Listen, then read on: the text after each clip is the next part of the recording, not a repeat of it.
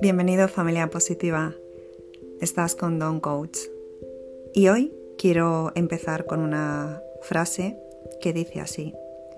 La comunicación agresiva promueve y genera más hostilidad mientras que la comunicación eficaz y racional aporta una solución.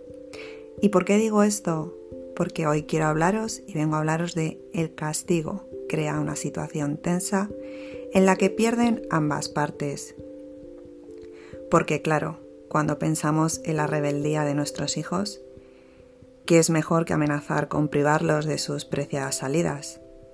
El castigo, esa joya educativa que creemos que resuelve todo a corto plazo, pero que por sorpresa genera más tensión que una cena política.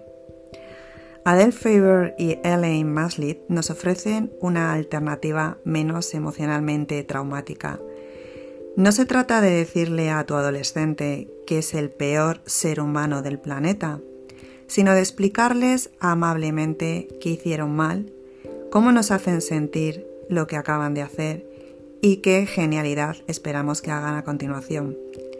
Y sí, como padres debemos ser guías, respetuosos y educados. Pero no todo acaba ahí, amigos.